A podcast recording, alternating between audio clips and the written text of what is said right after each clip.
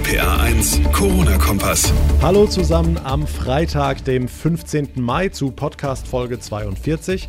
Ich bin John Segert und wir starten gemeinsam ins Wochenende, das aus rheinland-pfälzischer Sicht ganz besonders wird, denn die Grenzen zu Luxemburg werden endlich wieder geöffnet. Warum die Menschen im Grenzgebiet trotzdem noch nicht ganz so euphorisch sind, das klären wir gleich. Außerdem ein Highlight am Wochenende, der Restart der Fußball-Bundesliga. Freut allerdings nicht jeden, im Gegenteil. Laut einer Umfrage sieht die Mehrheit der Deutschen den morgigen Auftakt mehr als skeptisch. Wie feuern die Fans ihre Clubs ab morgen an? Auch darum geht es in dieser Ausgabe. Und nach der rheinhessischen und der pfälzischen Weinkönigin hören wir heute, was denn eigentlich in diesem Jahr mit der deutschen Weinkönigin ist. Brauchen wir eine neue? Können wir überhaupt eine neue wählen? Ernst Büscher vom Deutschen Weininstitut gibt Antworten. Jetzt aber erstmal alles, was heute wichtig ist. Was haben wir durch Corona nicht alles neu oder wiederentdeckt? Den Wert von Klopapier zum Beispiel, von guter Nachbarschaft oder wie schön und wichtig es ist, mit Freunden zusammenzusitzen und ja, auch den Wert einer funktionierenden Verwaltung. Aber der Wert von Europa? Im Kampf gegen das Virus haben wir fast alle Grenzen dicht gemacht oder zumindest die Kontrollen wieder eingeführt. Ab morgen wird auch das wieder lockerer, aber gerade in und für Rheinland-Pfalz ist der Schaden wohl angerichtet. RPA1-Reporter Olaf Holzbach, was sagen zum Beispiel die Luxemburg-Pendler? Sind die nicht vor allem erleichtert?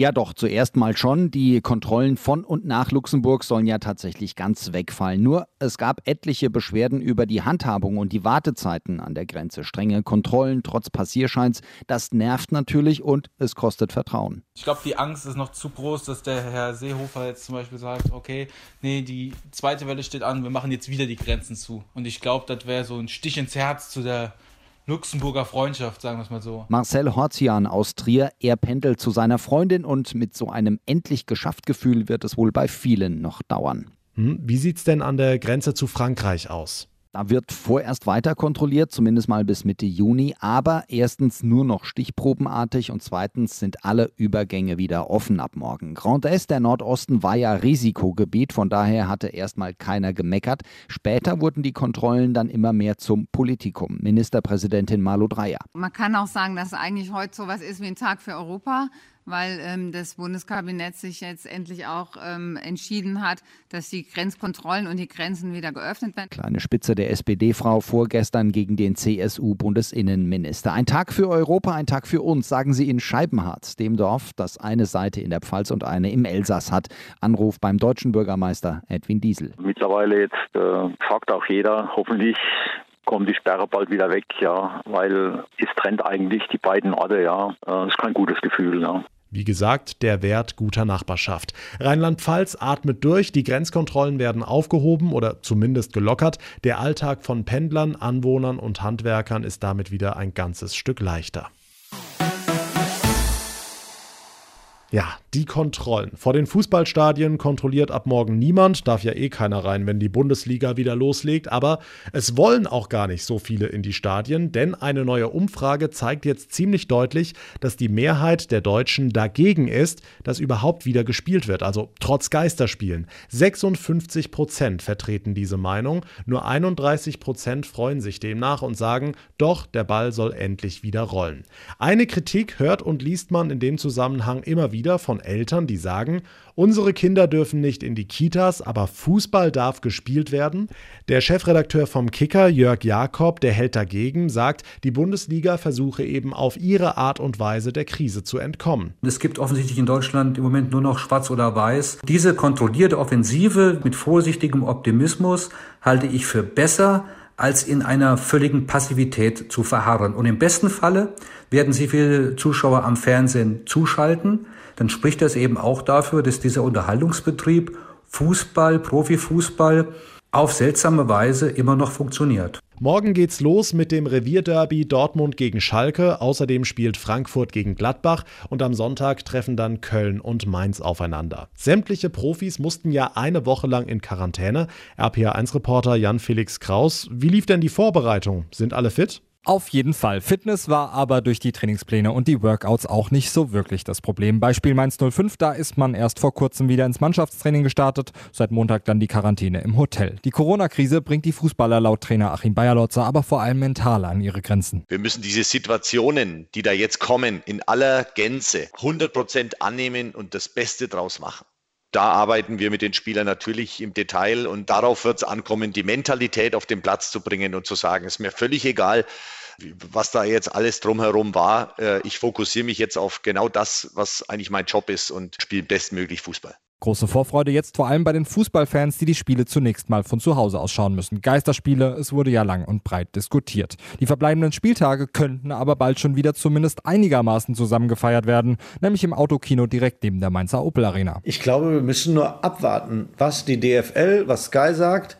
Wir haben natürlich alle den Fokus, auch den 05ern, was zu bieten. Christian Howald, Organisator des Autokinos. Bis es soweit ist, dauert es vermutlich aber erstmal noch. Bis dahin gibt es die Spiele im kleinsten Kreis. Auf der Leinwand laufen ab heute dann die Filme. Tickets gibt's unter autokino-mainz-arena.de.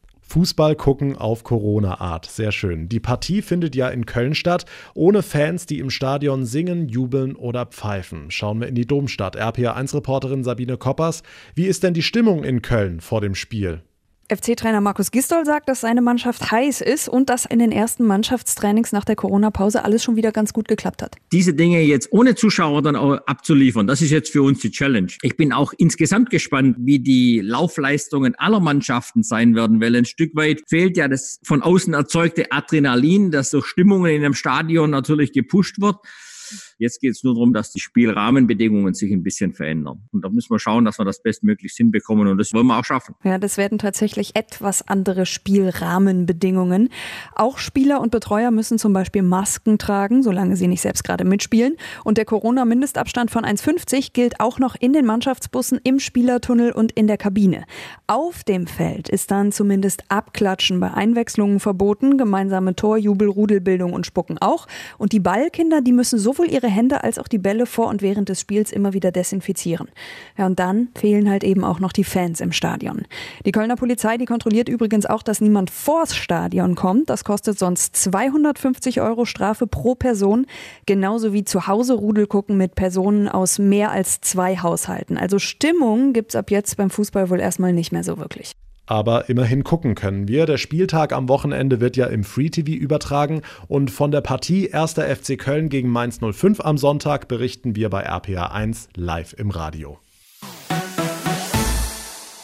Was macht eigentlich eine deutsche Weinkönigin in Corona-Zeiten? Offizielle Termine jedenfalls sind nur selten. Und dann stellt sich gleich in mehrfacher Hinsicht die Frage, brauchen wir Ende des Jahres eigentlich eine neue oder können wir überhaupt eine neue wählen? Und gibt es überhaupt genügend Kandidatinnen? Seit heute Vormittag wissen wir, ja, auch im Corona-Jahr 2020 wird eine deutsche Weinkönigin gewählt. Ernst Büscher vom Deutschen Weininstitut. Herr Büscher, die Entscheidung, die war gar nicht so einfach, ne? Ja, es war uns äh, oder den Gebieten äh, wichtig, dass sich äh, die Mehrheit äh, der 13 deutschen Anbaugebiete für äh, die Teilnahme an der äh, Wahl der deutschen Weinkönigin in diesem Jahr entscheidet. Und ähm, das ist ja jetzt mit sieben, beziehungsweise wenn Sachsen sich noch entscheidet, acht Kandidatinnen der Fall.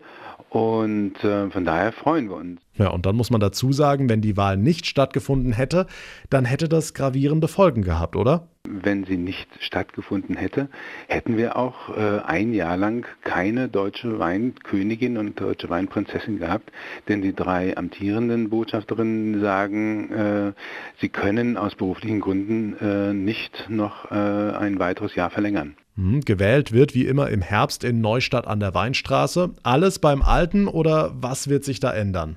Ähm, ja, es wird sicherlich auch äh, wieder ein Vorbereitungsseminar für die jetzt dann amtierenden äh, Kandidatinnen stattfinden.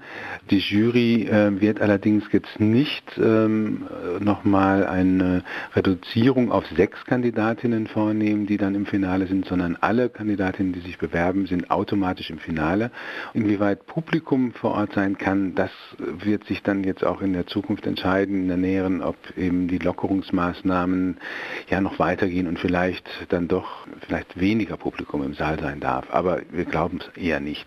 Die Wahl der deutschen Weinkönigin in Corona-Zeiten. Ernst Büscher vom Deutschen Weininstitut war das. Vielen Dank für das Gespräch.